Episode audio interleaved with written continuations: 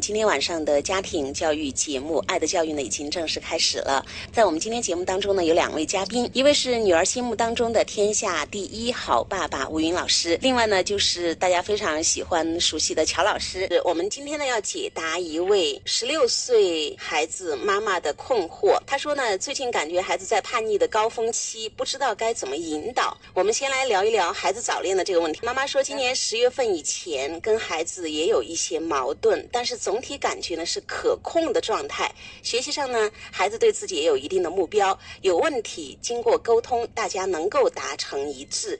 现在回想起来，孩子有开始早恋的迹象呢，是这两个月。这是一个导火线。女孩子是在儿子生日的时候向他表白，然后开始聊天儿。学校里经常相约一起吃饭。一开始呢，孩子跟我说了这个情况，我表示。可以理解，但是不支持早恋，保持同学间的距离，到毕业再进一步了解。但是他们关系却发展的很快。我的孩子呢，还省吃俭用给女孩买了几百元一双的那个运动鞋。对于这些呢，我不知道怎么继续跟孩子去谈。这小伙子有饭吃哎，多好啊！爱要表达噻，你用礼物去表达爱噻，喜欢噻，多正常啊！我不知道妈妈舍不得钱还是舍不得啥。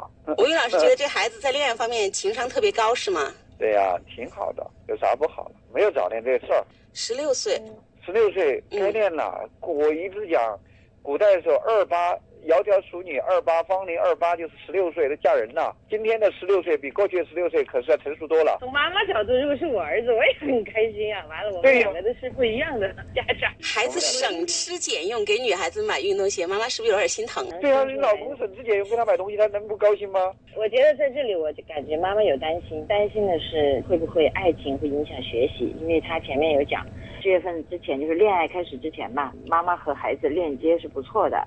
你看这里面有几个点哈，第一个点是孩子是可控的，我们也可以想象一下，其实妈妈可能她是还是会有一些控制性哈，孩子也是有学习目标的，一切都在妈妈控制的方向上行进，然后等到孩子跟他说，呃，女孩跟他表白的时候，看来孩子就是儿子对妈妈其实信任度还是有的，所以他很坦诚。但表白了以后这两个月应该就是妈妈的他感觉失控了，但实际上我看到的是孩子还是没有。失控啊！孩子好像省吃俭用啊，买了什么呀？好像这些都是跟妈妈有分享的。所以说，孩子以为妈妈是理解他的，呃，是支持他的，因为妈妈并没有明确的去拒绝，所以他在快乐的分享他的恋情。但是妈妈这里已经快要绷不住了。妈妈说，孩子早恋两个多月，他们经常在学校相约一起吃饭，元旦呢出去耍了一次。孩子就这个事情呢跟我聊过几次，但是并没有完全坦诚。目前阶段呢，就是回家一直在 QQ 上聊天儿。有一天晚上啊，聊到凌晨两点。无论怎么说都不归还手机，他没有单独的手机，都是用我们的。我表明了这种美好的感觉很正常，可以理解，但是希望以学习为重，互相促进最好。班主任老师为这个事情呢也跟他谈了好几次，说他太高调了。孩子目前觉得老师什么都针对他。我们明显的感觉到早恋对他情绪有影响啊，学习也有影响，他自己也承认。两位老师能不能听出一些妈妈其实在沟通上，包括他所谓的理解？真理解了吗？呃，因为我今天在跟我们家小女还有我爱人来讲《道德经》的第十章，最后一句话挺有意思的，我我觉得跟这个事很有关系，叫“生之畜之，生而不有，为而不耻，长而不宰，是谓玄德”。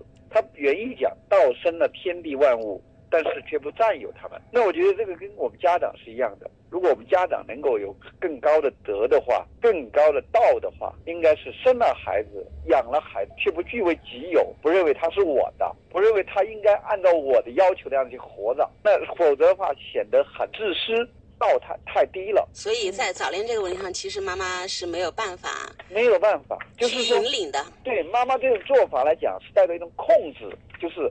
你要耽误学习，什么是学习？难道只是书本之上的知识才叫学习吗？学习包括方方面面，包括很多很多东西，体验美好的感受也是一种学习。人在这个世界上天天都在学习，就是来体验生活的，其中包括。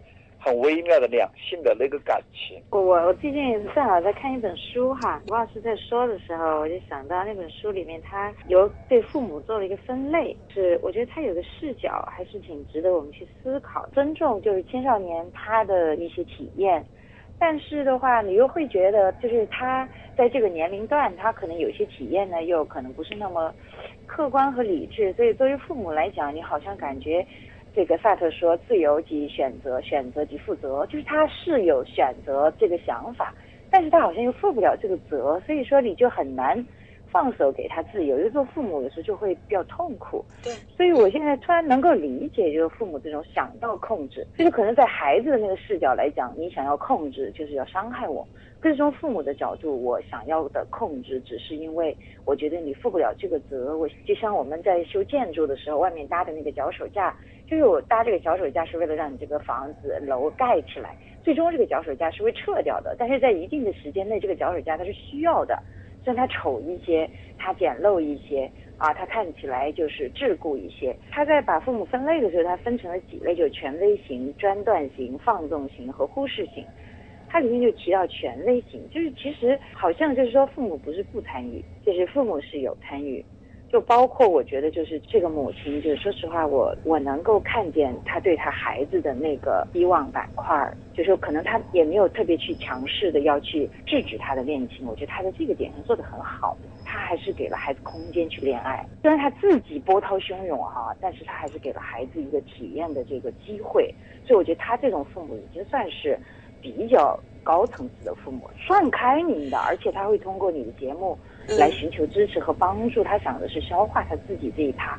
我其实很想先看见这个母亲她好的这个板块哈，我我就是个好妈妈，相信这个孩子的问题得到解决是有可能性，他不会恶化的。好，说孩子这个板块块就就是在热恋，那个吴老师你对热恋肯定很有感觉。男孩子的热恋里面，那肯定恋恋爱当中肯定就是一个失控的当中，他不失控就不是身心合一的事。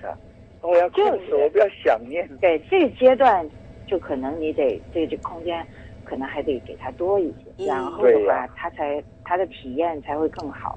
他再说了，那个热恋通常都有时间的嘛，着什么急？对，对，吴老师这个说的特别对，他会冷的。就开水刚煮开的时候，你要让他你干嘛呀？就那么烫伤自己。